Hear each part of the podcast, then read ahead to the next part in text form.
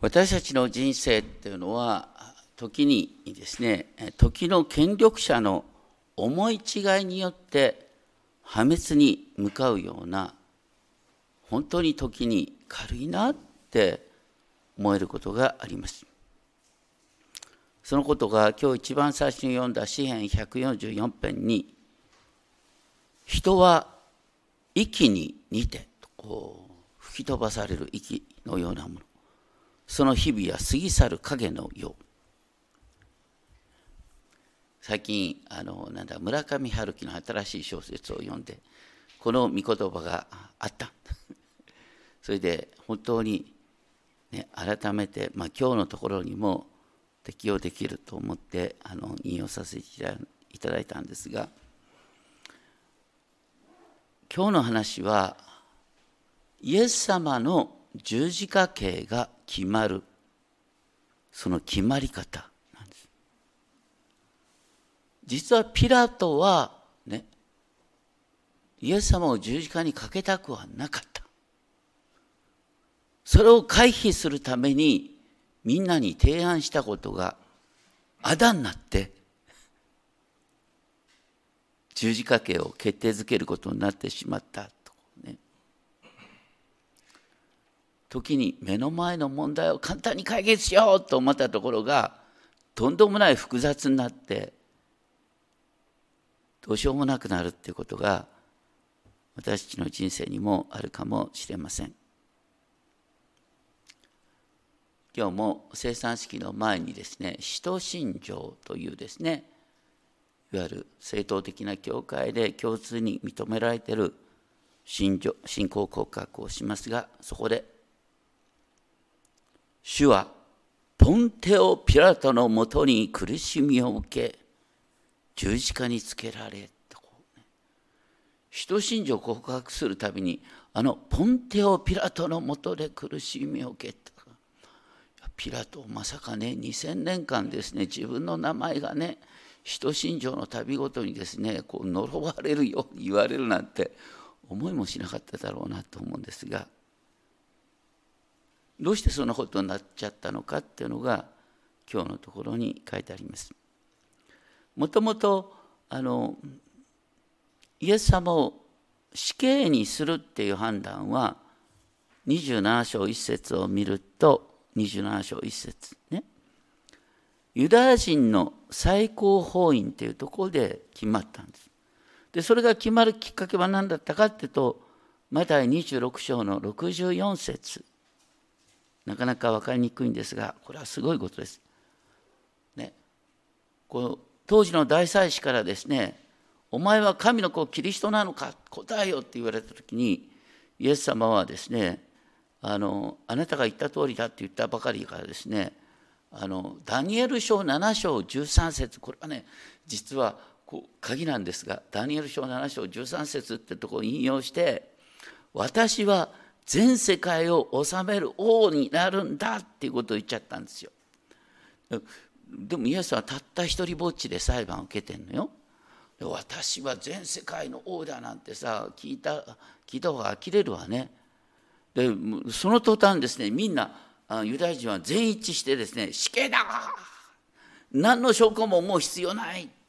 神への冒涜だって言ったでもあの当時のエルサレムはローマ帝国の支配下にあって死刑判決を下すことができるのはローマ帝国なんです。それでユダヤ人たちはですねイエス様をローマ総督ピラトの前に連れてきた。こうピラトさんかわいそうなのはさそのあのダニエル書7章なんて読んだこともないよね。この話も知りもしないよ。んでなんかこう王だと言ってるって言うんだけどどう考えたってさあの今まで反乱を起こしたあの、ね、そういううんことも見えないし弟子だってみんな逃げてしさななんでこうそれがこう革命運動を起こすですね指導者に祭り上げられちゃうのかっていうのは本当に分かんない。で率直にですね「あなたはユダヤ人の王なのか?」聞いたらイエス様はですね「あなたがそう言ってるって」言って否定もしないわけよ。否定してほしいよね。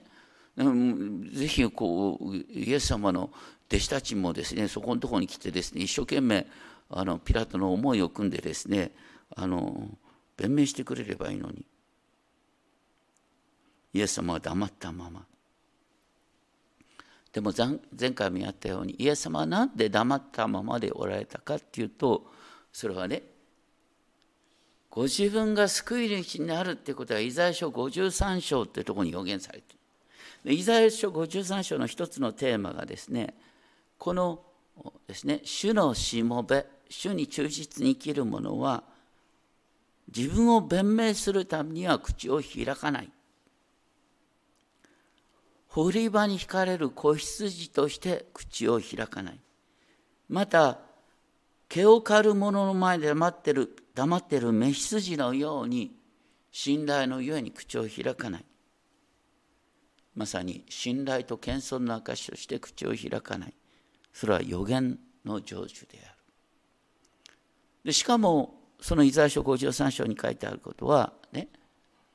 この方を砕き病とすることは主の御心であった。と言って彼がその命を財貨のための生贄とするなら末永く子孫を見ることになる。主の御心は彼によって成し遂げられる。主の御心は人々の贖いの代価として十字架にかかることだということがあって。イエス様はそれに従って自ら十字架に向かおうとしていくそんなね旧約聖書のストーリーからイエス様が今どういう立場なのかっていうことをさピラトに求めたってほら難しいよね本当困っちゃうと思う。私たち日本人だってさごめんなさい2000年前の一人のユダヤ人が十字架にかかったからっつってなんでそれが私たちの救いになるの？ってみんな説明できる？できないよね。一生懸命合理的に説明しようとする。ね。大抵ね落とし穴にはまっちゃったでねあの問題指摘されてですね頭のいい人から指摘されて反論されてそうだな。どうして私は信じてるんだろう？みたいな気持ちになっちゃっ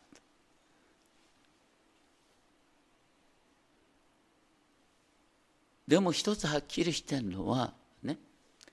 神様は私たちを罪の支配からそして自分で滅びに向かっている状態からどうにか救い出したいと思ってご自身の御子を世に送りそしてご自身の御子に全ての罪を負わせてそしてイエス様を主と告白する人をそれによって救いたいっていう神様がご計画した、全宇宙の創造主がそのように計画したそしてそのことが旧約聖書で一つ一つですね描かれているんだ分かんないけど受け止めるしかないんですよ。理屈で考えたら分かんなくなる。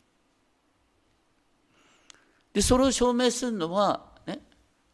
旧約聖書一つ一つ読んでいくと一つ一つの予言が成就していく。だから神のご計画は確実なんだってそこに信頼するしかないっていうことなんですね。だから本当に謙遜さが求められるんです。でもねピラトはそういうことをね考えようともせずにですねどうにかこの問題から自分は逃げ出したいと思ってあいいこと思いついたってそれは何かっていうと総督は祭りの旅ごとに群衆のために彼らが望む囚人一人を釈放するという習慣があった。それねどう考えても十字架刑にふさわしい人を持ち出してね。その頃バラバイエスという名の知れた囚人が捕らえられていた。お前たちはどっち選ぶって。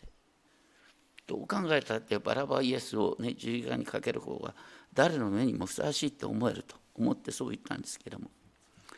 面白いのはあのとこのマタイの福音書においてはですねこのバラバイエスっていう名前になってるんですよ。バラバにイエスっていう名前がついてたかどうかについてはちょっと異論があるんですけどもねあの脚中でもですねイエスを書く写本もあるっていうんですがでもこのバラバイエスってついてた方が面白いんだよね。イエスっていうのはあのヘブル語ではヨシュアなんです。ヨシュアっていうのはイスラエルの民をねあの奴隷状態から約束の地に導いた指導者なんです。だからヨシュアっていう名前は、ね、新しい世界を開く名前としてとても、ね、価値がある。イエス様はヨシュアなんですね。でこのバラバさんもヨシアを名乗ってるわけですよ。俺こそはイスラエルを解放する革命運動の指導者だみたいな感じだったんだと思います。それであししかもこの、ね、バラバヨシアについてはあのマルコまたルカの福音書によるとですね暴動と人殺しによって牢に入れられてたって書いてある。だから誰の目から見ても十字架にふさわしい人。それでね総督ピラトは人々が集まった時お前たちは誰を釈放してほしい？バラバイエスか？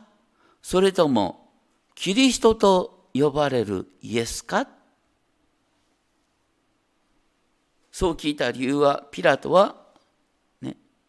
彼らがいわゆる宗教指導者が妬みからイエスを引き渡したのを知っていたからピラトはつい5日前にね人々がイエス様をダビデの子に干さなと言って迎えたってのを知ってるんですよ。それに対して宗教指導者が本当に腹を立たせたってことも知ってる。だから宗教指導者の願いと群衆の願いは違うって思っててね群衆にこのことを提案したらねみんな揃ってですねいやイエスを釈放しろって言って思い込んでたわけ。でみんながねイエスを釈放しろって言ったらねあの当時のこれサンヘドリンっていうか最高法院で決まったことだけどもそんなこと言ったってみんながこれ釈放願ってんのよって言ってこの問題を落ち着かせるつもりだったんです。ところがそうならなかった。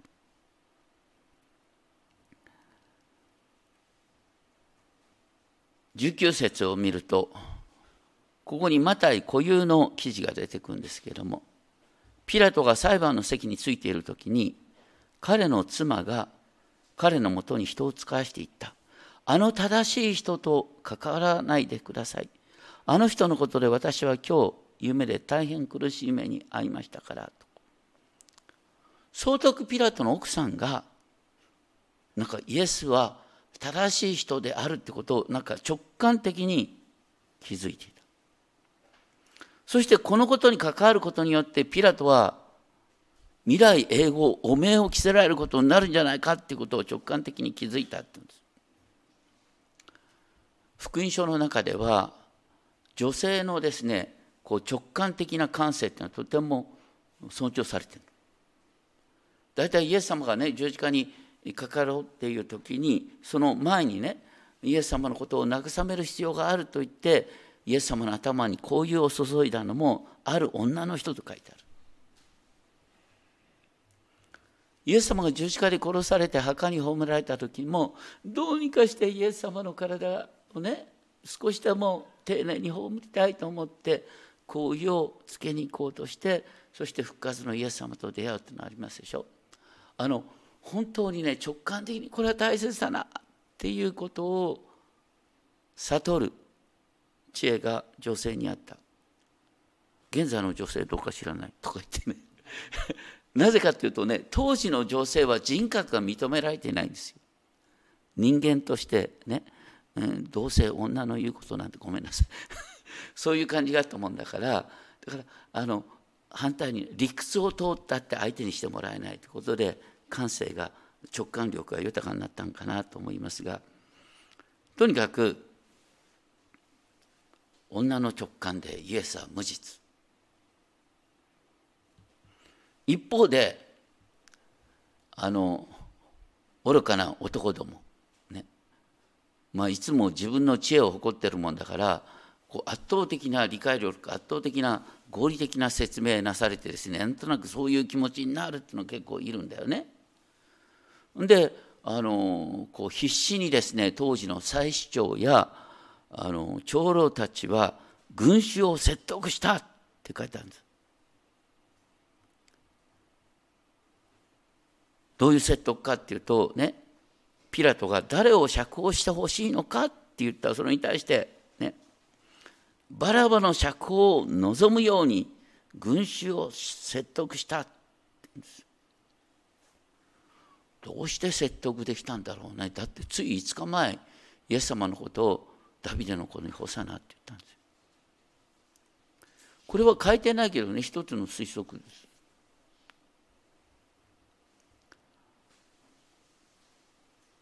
この時弟子たち誰もいないんですよ。イエス様のそばに。少なくともさっきバラバさんはさ他の仲間と一緒に捕らえられてるんです。これ見るだけで普通の感覚で言ったらああそうなんだ。結局ねイエスに従ってた人もみんな逃げちゃったんだよ。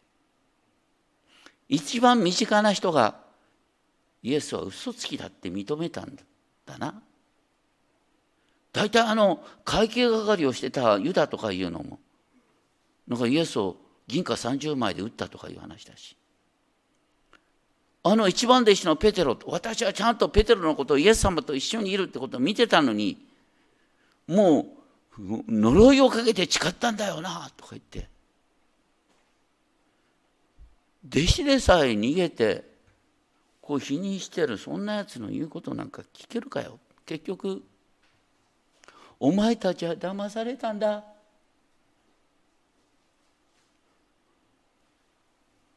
こんなやつに信頼して国が回復できると思ったのか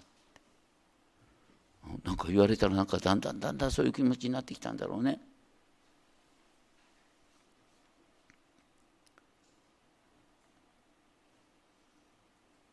再びピラトが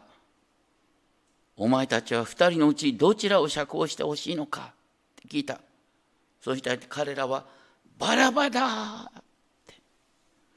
もうピラトは驚いた。えそんなはずじゃなかったのに。でさらに、ではキリストと呼ばれるイエスを私はどのようにしようかと。裁判官の立場になってる人が私どうしたらいいって聞いてんですよ。群衆に向かって。本当に。これほどね、ローマ皇帝の名前を貶める発言ないよね。だって皇帝の代理として裁判の席についてね。みんなどうしようかとか言って聞いて。いや、こんなことになるわけないと思ったからって。本当におバカさん。それに対して群衆は揃って十字架につけろって罵ったっていうことなんですね。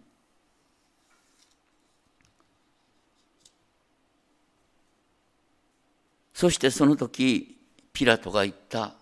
永遠の名言。23節。あの人がどんな悪いことをしたのか。裁判官であるピラトが群衆に向かってあの人はどんな悪いことをしたのか。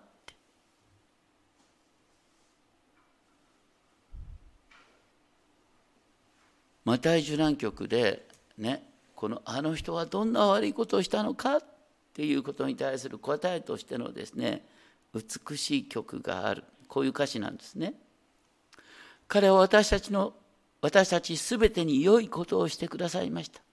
彼は見えない人の目を開き足の泣いた人を歩けるようにしてくださいました。彼は私たちに道の言葉を伝え悪魔を追い払ってくださいました。また悲しむ者に気力を回復させ罪人を受け入れ引き受けてくださいました。その他のことをその他のことを私のイエスは何もなさいませんでした、イエス様はいいことしかしなかったっていうのが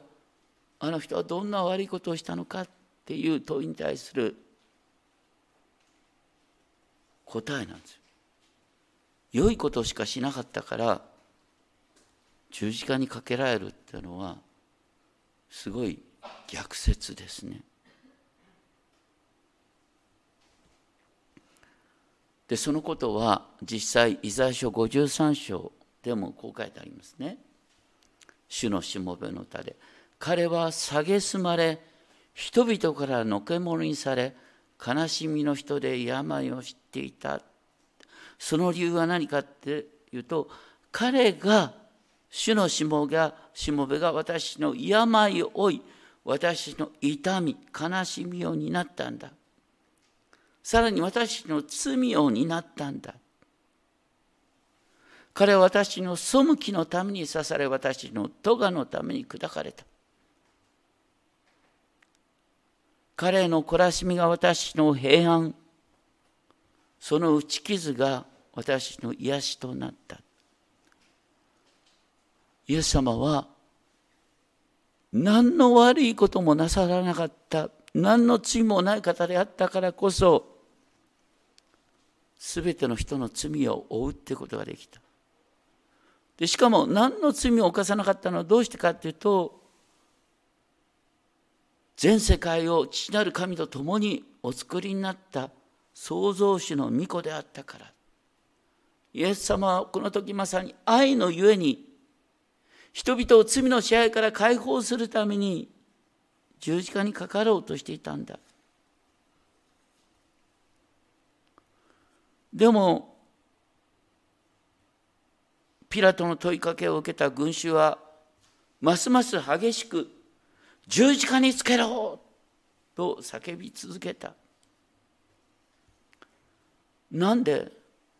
こんなふうに変わるんだろ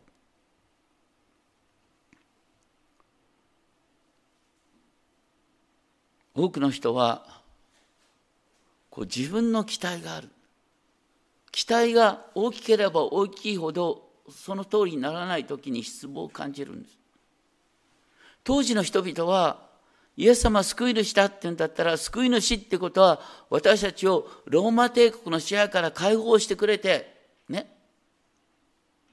一挙に消費税をゼロにする。なんて、まあ、消費税あったか知らないけどとにかく税金をタダにしてくれるそういう人が救い主だと思ってた。当時の税金すごく高かった。ね。もう突然ですね軍務に引っ張っていかれることもない。そういう指導者を求めてたんだ。本当に期待してね。いたのに何なんだよ。一人ぼっちで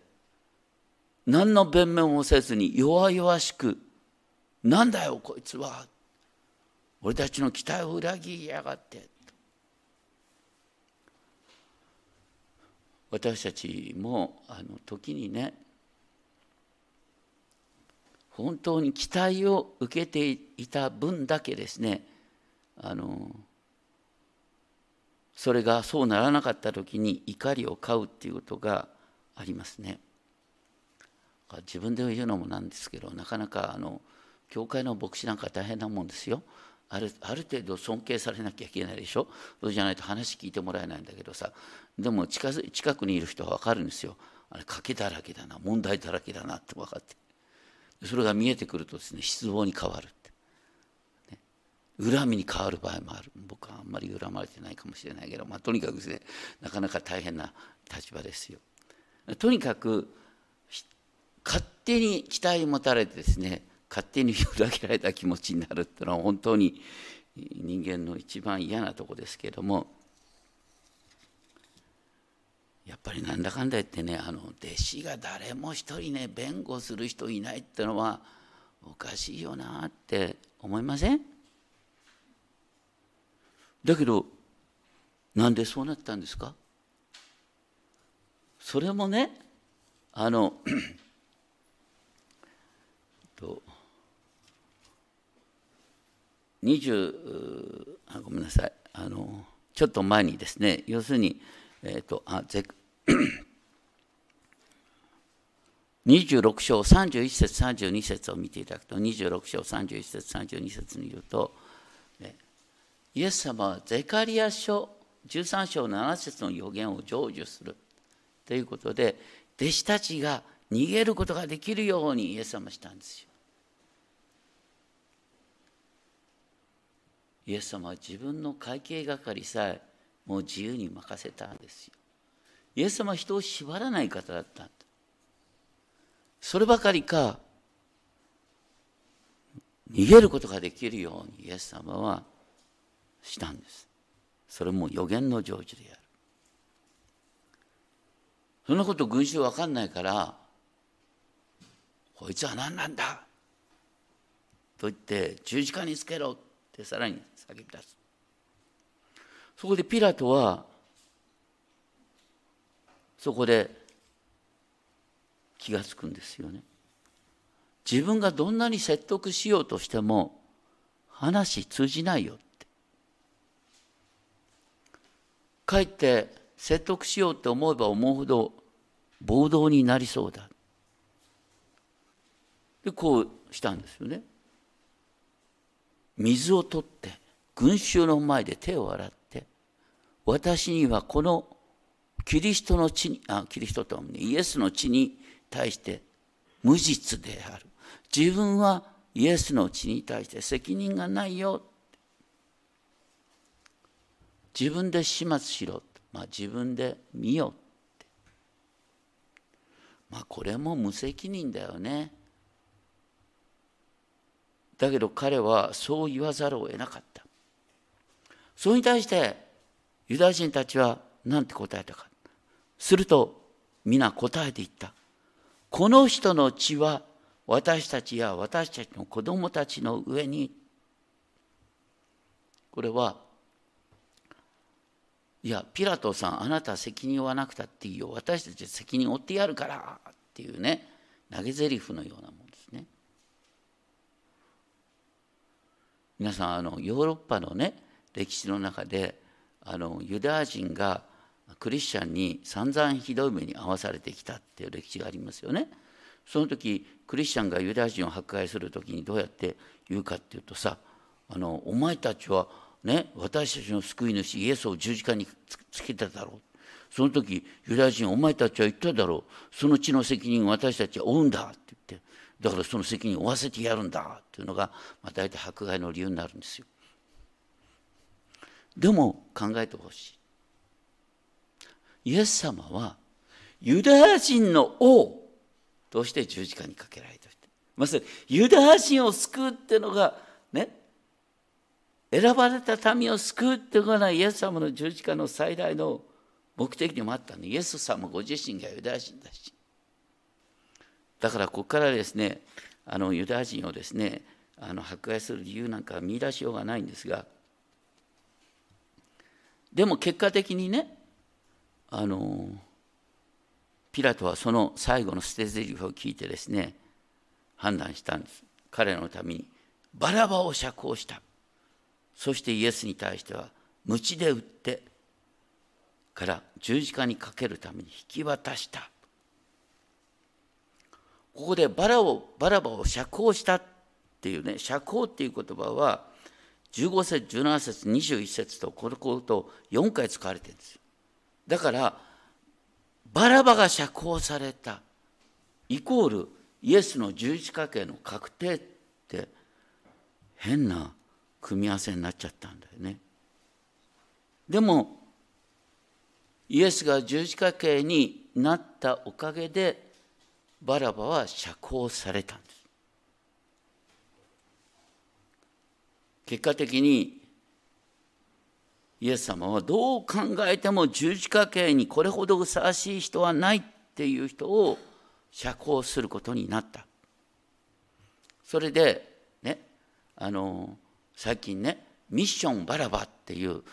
伝道団体がありますね。これヤクザの方がですね改心してイエス様を信じるようななった人々がですね、えー、ヤクザ同士で助け合って そして次から次とヤクザの方をですねまた救いに導くっていう運動をしてるんですけれども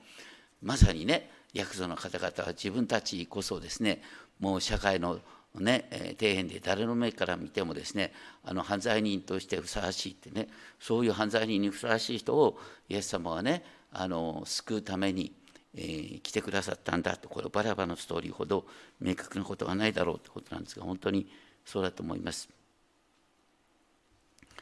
でもねあのこの時のエルサレムの状況を考えてほしいんですけれどもあの 彼らがバラバの釈放を求めたっていうことはねさっき言ったバラバは仲間たちと共に捕らえられてるで。この時のエルサレムはとても不安不穏な状況なんです。いつもねユダヤ人のあの独立運動っていうのは起こるような状況なんです。そういう状況では多くの国民はねやっぱりね激しく戦う人を求めるんですよ。だからバラバが英雄になりうるんですよ。だってバラバと一緒に捕らえた人たくさんいるんだから。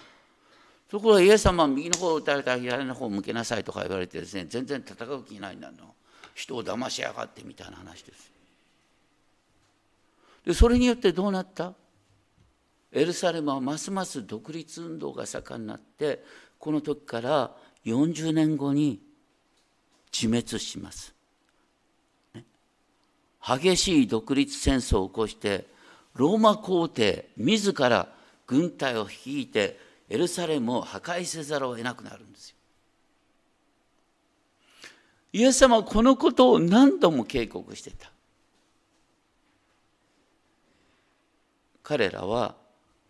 自分の、ね、イエス様の血の責任を負うって言ったその結果はどうなったかっていうと40年後のエルサレム壊滅エルサレム神殿の壊滅っていう形で彼らは責任を取ったんですそれ以上の責任をユダヤ人に問うってことはありえないんです彼らは自分の、ね、バラバを選択することによってエルサレム神殿を滅亡に導きその結果としてユダヤ人は2000年間、ね、流浪の民となるっていうきっかけを彼らは作った。でもこのことに関してですねあの 最後に開いてほしいんですが「使徒の働き2章」を見ていただくとで新約の235ページですね。後ろの方新約の235ページ「使徒の働き2章」の23節からのところでこれはペンテコストの時のペテロのメッセージですけれどもね。この神が定めた計画と神の余地によって、ね、神の予言によってこの方は引き渡されたんだけれどもでもそういう十字架刑のきっかけ最終的に決断を押し迫ったのはねあなた方はユダヤ人なんだよ。しかも違法人の手によってローマ総督の手によって十字架につけて殺したんだ。だけど十字架につけろって散々言ってこれを確定したのはあなた方なんだよ。しかし神はこのイエスを死の苦しみから解き放ってよみがらせたこれは何かっていうとその罪の力にイエスは打ち勝ったんだそしてこの時にねあのペテロ自身が自分の罪がイエス様を十字架にかけたってことも深く自覚してるんですよ。このねあの十字架の場面本当にあのピラトの思い違いから始まったねあのこう裁判なんだけどこれを見ると分かるのは、ね、思い違いで、ね、みんなに判断を迫ったことによって結果的にねみんななんてバカなんだなんてひどいんだろうってことがあらわになってくるでしょ？群衆だけじゃない。ピラトもおかしい。で考えてみたらこういう状況を作ったのは弟子たちだだからもう全ての人の罪がここに凝縮してんですよ。ピラトの愚かさがもう人々の罪深さをわーっとね洗いざらいを表にする。それをイエス様がご自分で全ての罪を引き受けるって形に十字架にかかるって話になってイエス様はその罪を引き受けて十字架にかかった。しかし神はイエスを3日目に死のからよみがらせた。その時私たちはねこう罪あるままで本当にただ自分の罪を認めてイエス様にすがるっていう気持ちを持つだけで私たちは新しい歩みができるんだ。求められてるのは謙遜さだ。私たちも。ね。強がったり自分を正当化するんじゃなくて本当に私もイエスを十字架にかけた人の仲間なんだっていうことを謙遜に認めるときにイエスを死の苦しみから解き放った方の力が私たちに働き私たちもここから新しい歩みをすることができる。これは本当に理屈じゃない。神の予言が一つ一つ成就していく。そして神が私たちにイエスを通しての救いを提供してくださっている。それを私たちは黙って受けるだけなんだよ。求められているのは謙遜さなんです。お祈りしましょう。天皇お父様本当にあなたは私たちを罪の支配から解放するためにご自身の御子を世にお送りくださいました。そしてその神の不思議な計画に従う者をその神様の不思議な計画によくわからないけどこれにすがるしかないと思うものをあなたは罪の支配から死の支配から解放してくださいます。ありがとうございます。どうか一人一人がその救いを体験しそして復活のイエス様の力を味わいながら日々過ごすことができるようお守りください。私たちは死んでも生きる。私たちに中にすでに復活の命が働いている。そのことの恵みを一人一人に体験させてください。尊き主イエスキリストの皆によってお祈りします。アメン。